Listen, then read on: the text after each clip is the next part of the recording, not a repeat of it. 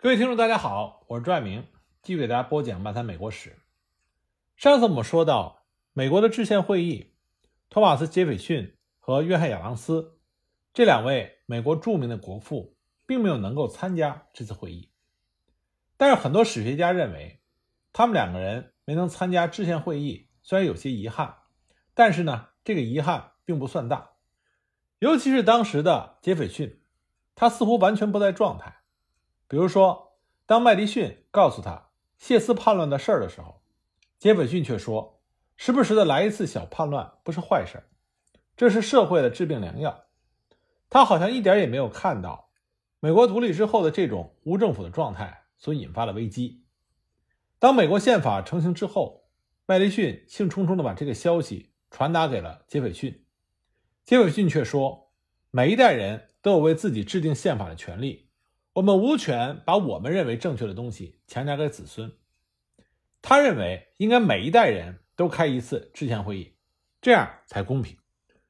甚至杰斐逊还指出，一代人等于是十九年。麦迪逊当时看了杰斐逊的信，哭笑不得。一代人一部宪法，这听上去很客观，也很公平。但是杰斐逊忘了，我们人类文明的发展实际上就是在。变和不变的这种平衡中发展起来而作为一个国家的根本大法的宪法，一定需要有一些正确的定义，而这些正确的定义可以跨越相当长的时间尺度。这当然不代表着说宪法不能动，而是说宪法可以在不同的时间尺度上进行不断的修改。但是制定宪法和修改宪法的目的，是为了使宪法能够跨越更长的时间尺度。那么，约翰·亚当斯虽然没有像杰斐逊那样对于制宪漫不经心，但是亚当斯他对于精英政治的过度推崇，也让他忽视了当时在北美建成气候的大众政治的思潮。那么，亚当斯和杰斐逊的缺席，也就是成就了汉密尔顿和麦迪逊，使他们能够顺利的主导制宪会议的进程。一七八七年五月九日，华盛顿离开了他的山庄。五月十三日，他和其他的弗吉尼亚州的代表到达了费城。那么，费城也像过节一样，钟声大作，礼炮齐鸣，披挂整齐的骑兵护送着他们进城，而居民们夹道欢迎，欢呼声不断。时隔四年，大家终于看到他们的英雄回来了，整个城市变得热闹起来。上流社会的那些大家族争相邀请华盛顿和其他的代表去家里住。把这视为莫大的荣幸，可是华盛顿哪儿也没去，就住在了他的好朋友罗伯特·莫里斯的家中。莫里斯是当时邦联的财务总长，也是费城最富有的人。他家在市中心，离开会的地方只有几步远。华盛顿以前在那里住过多次，非常喜欢这座舒适、大方又不过于奢华的房子。后来呢，联邦政府迁都费城的时候，莫里斯还把自己的房子腾出来。给华盛顿做了总统府，华盛顿在那儿住了七年，亚当斯总统住了三年，然后才迁入了白宫。华盛顿到费城之后做的第一件事情就是去拜访本杰明·富兰克林，他们两个人有十年没有见面了。十年前，七十岁的富兰克林出使法国，他在巴黎创造了外交奇迹，使欧洲人对大洋彼岸的新的美国刮目相看。一七八五年。七十九岁的富兰克林卸任回国，但这并不意味着他可以退休了。富兰克林的船还在大西洋上的时候，宾夕法尼亚议会就已经选举他作为宾州的州长。当船在费城靠岸的时候，富兰克林惊奇地发现，好像所有人都在等他。人们用温暖的笑容和激烈的泪水欢迎富兰克林这位令人尊敬的老者回家。如果说在当时美国的政坛，还有谁可以成为华盛顿的对手？那这个人一定是富兰克林。那制宪会议，富兰克林将作为宾夕法尼亚州的代表参加。所有人都知道，华盛顿肯定会被选为会议的主席。唯一可能和他竞争的，只能是富兰克林。华盛顿一向都非常尊重富兰克林，所以呢，他首先去拜访了富兰克林。他这次拜访是为了表达敬意。那么见面的时候，华盛顿就表示。愿意提名富兰克林作为会议的主席。富兰克林笑着摇摇头说：“我们只有一个英雄。”就这样，华盛顿得到了富兰克林的全力支持。富兰克林和华盛顿的同时出现，就使得费城会议变得非同凡响。即使是那些不明就里的普通公民也知道，这次会议兹事体大，它将决定美国的命运。那么，富兰克林参加费城会议还有另外一个好处，因为富兰克林这个人非常的幽默，和其他那些严肃的美国国父们相比，富兰克林非常善于营造和谐和融洽的气氛，大家总是特别喜欢。围在他的身边听他讲故事。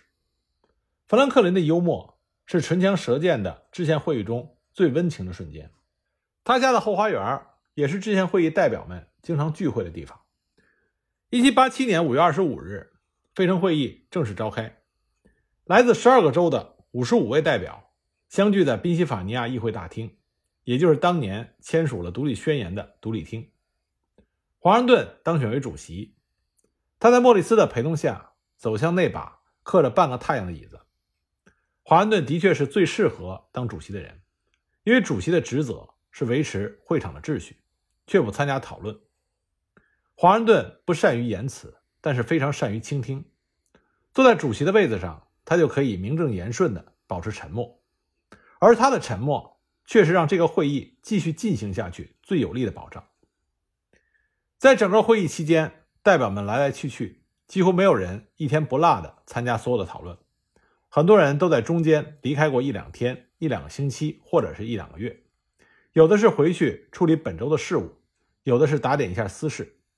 一般情况下，每天有三十到四十人开会，其中曾经有过很多次你死我活的争论，甚至是相互的攻击，让人觉得这个会议简直开不下去。可是正是因为。有华盛顿坐在那里的身影，代表们不知不觉地重返会场。华盛顿从头到尾几乎是一言不发，但他没有一天缺席。他每分钟都在感受着这个新的国家正在艰难中走向正确的道路。但华盛顿不仅在会上不出声，会下他也很少谈论自己的看法。他不想把自己的威望和自己的观点强加给任何人。也不想打断那些代表们的思路，他的任务就是让大家说话，表达自己的意见，哪怕争吵，也要把事情吵透、吵碎，这样才能找到一条正确的道路。如果说在独立战争期间，华盛顿最优秀的品质是他的坚韧不拔，那么在独立战争结束之后，在美国寻找正确道路的过程中，华盛顿最伟大的品质是他的耐心。虽然他在新生的美国拥有无人可比的威望，拥有全美国人民对他的热爱，他也拥有军人们对他无所保留的支持，而这些可以让华盛顿非常容易、非常直接、非常快速的把他的观点强加到别人身上。但是他没有这么做，他只是耐心的等待着、观察着、倾听着，他在等着这个新生国家的领导群体。共同找到一条适合于这个新生美国所走的道路，因为华盛顿知道，只有用这种办法所开辟出来的道路，才能更持久、更稳定的前行下去。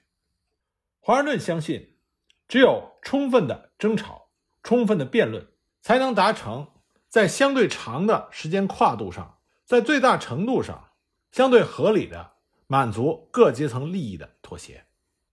那么，作为大会主席，为了让代表们畅所欲言，华盛顿提议，这次会议的所有讨论都是一级机密，任何人都不得以任何的形式向外界，特别是媒体，透露任何的风声。这是为了不受公众舆论的干扰。如果你今天说了一句话，明天又改了主意，你完全可以大大方方的反悔，不必担心报纸会骂你出尔反尔。你甚至可以说，你觉得君主制。比共和制高明，你不需要担心广大的群众把你打成反革命。华盛顿认为，有的时候民意太容易上达，会影响到精英们的决策。我们需要强调的是，华盛顿的这种想法是符合当时美国的情况。那么，这种观点和认识，随着民众意识水平的提高，就要有所调整。那么，所谓的调整，不是说从根本上来讲，民众的意识。就会比精英意识更正确、更客观、更理智啊，并不是这样。在我们现在所处的人类文明的发展阶段，民众意识需要精英意识的引导，这仍然是不可否认的事实。但是，我们需要改变的是，随着民众意识水平的提高，那么精英意识和民众意识之间的关系，他们之间的相互交流，他们之间的相互作用，这是需要改变的。那么回过头来继续看之前会议，那么与会的代表们就同意了华盛顿的建议。为了保密，他们把所有的门窗关起来，哨兵在外面巡逻，确保没有人偷听。1787年的费城夏天非常的热，那个时候又没有电扇，没有空调，代表们是在密不透风的屋子里，穿着正装，还戴着假发套，扯着嗓子从早喊到晚。那么虽然保密工作，做得非常到位，但是华盛顿还是有一次大发雷霆。那是一天散会之后，有人在地上捡到了一页写满了会议记录的纸，看上去是某位代表不甚失落的。他把这张纸交给了华盛顿。第二天散会之前，华盛顿就拿出了这张纸，对着与会的代表们说：“先生们，我很遗憾地发现，你们中有人竟然这样的疏忽大意，把这页笔记掉到了地上。”这个东西如果传出去，立刻就会引起轩然大波。我提醒各位，一定要谨守保密原则。然后他把这张纸重重地拍在桌子上，说：“我不知道这是谁的，他自己来拿吧。”说完，他头也不回地出了大厅。当时一屋子的人面面相觑，似乎被吓到了，有的赶紧翻查自己的笔记，看看是不是自己丢的。不过到最后，也没有人去认领那页纸。因为它的主人丢不起那个人，这就成了永远的悬案。那么来开会的这些代表们，大多数都是资深的政治家，为美国的独立做过很多的工作。他们是各州议会的议员，很多还曾经是大陆会议的议员、邦联议会的议员，还有的当过州长、市长。除了个别人，大多数都来自于中产阶级，受过良好的教育，其中大约一半人有法学的背景。即便如此，他们并不是制宪的专家。事实上，很多的代表对此行的目的还一点也不明确。大多数人认为他们只是来修改邦联条例，可是没想到最后修宪会议变成了制宪会议，这完全出乎了他们的预料。然而，就是在这种乱哄哄、不知所措的争吵中，一部奇迹般的宪法诞生了。只是因为在这次制宪会议上。有一双坚定的制宪之手，这双手就属于詹姆斯·麦迪逊。那么就在弗吉尼亚州的代表刚到费城，其他州的代表还没有到的时候，麦迪逊并没有闲着，他把他设计的宪法大纲整理好，得到所有弗吉尼亚州代表的认可，然后呢，给其他的每个代表团都准备了一份当别人还稀里糊涂来到费城的时候，未来美国宪法的蓝本已经在等着他们了。这就是弗吉尼亚议案。在整个制宪过程中，代表们一共提出过四个比较重要的议案，除了麦迪逊的之外，还有平克尼议案、新泽西议案、汉密尔顿议案。那么这三个议案都是针对弗吉尼亚议案提出来的，算是衍生品。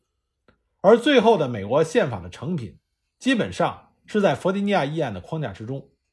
所以呢，宪法之父麦迪逊实至名归。虽然制宪会议有专门的秘书记录，但他的记录非常的简单，因为当时人多嘴杂，一天下来记不全很正常。但是麦迪逊他不一样，他一面参与了讨论，一面记录着所有人的发言。他的笔记非常的细致，谁在哪天说了什么，哪一个条款是在哪一天以几票赞成、几票反对通过的，写的是清清楚楚。而且麦迪逊他发明了一种速记法。白天继续发言，晚上他会把这些密码整理成正式的文章。他这样兢兢业业地干了四个月，一天都没有落下。有的时候，他要是拿不准白天的记录，就会找到那位代表核实，以求准确无误地记录史实。别的代表虽然也有人记笔记，但是没有办法和麦迪逊相比。今天，麦迪逊的笔记是与《独立宣言》和美国宪法同样的一级国宝的文献。珍藏于美国国会的图书馆。麦迪逊的议案是在他的研究成果和弗吉尼亚宪法的基础上形成的。此前呢，他遍查了历史上所有邦联形式的政府，总结了邦联的十二条弱点，而弗吉尼亚议案就是给这十二条对症下药，以联邦代替邦联，以中央与地方的分权代替州权至上。他既避免了无政府状态，也防止了中央集权。也正是因为麦迪逊的这个议案，他的最终成果。就是人类历史上第一个现代联邦制共和国。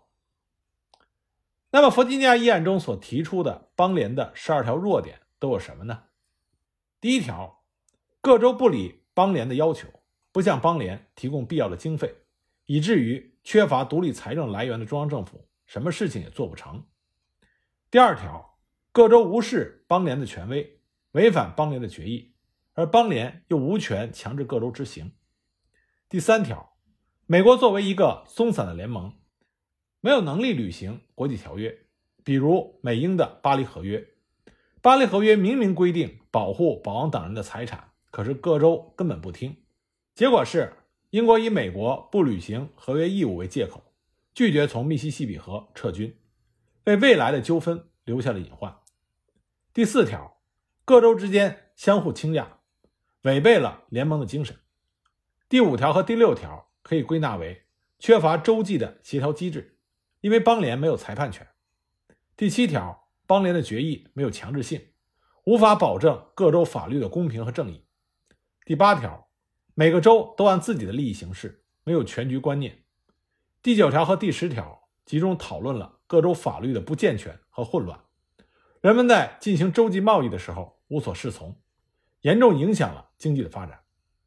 第十一条和第十二条则阐述了因为地域偏见和孤陋寡闻而带来的各州法律的很多不公平性。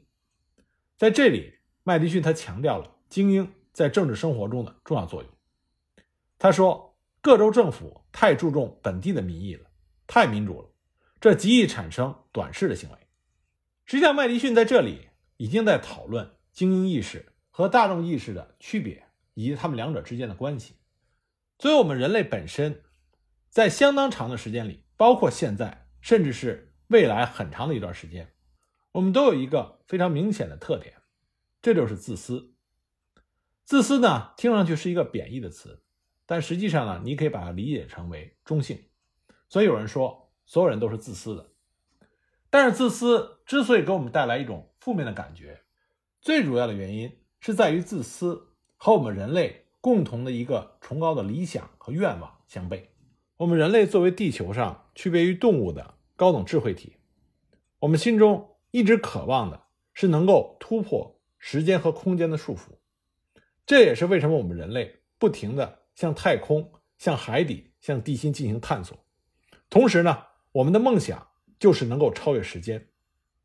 那么，既然我们的梦想是要超越时间和空间，而自私。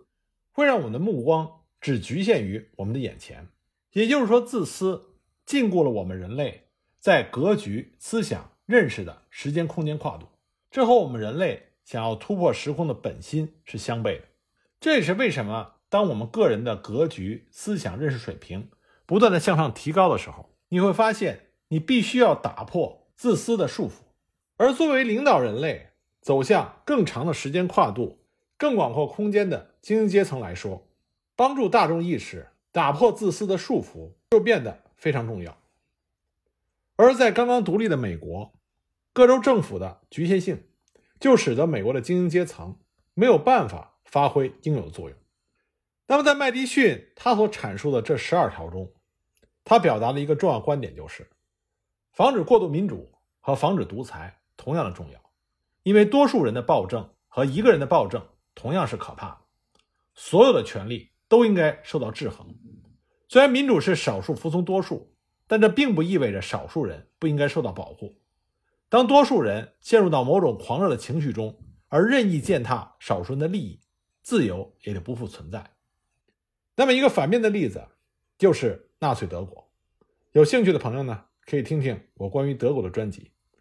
那么，在谈完十二条邦联的缺点之后，麦迪逊所提出的弗吉尼亚议案的内容是什么呢？他怎么让修宪会议最终变成了制宪会议的呢？那么，来自不同地区、追求不同利益的这些代表们，最后是如何达成了妥协的呢？我们下一集再继续给大家讲。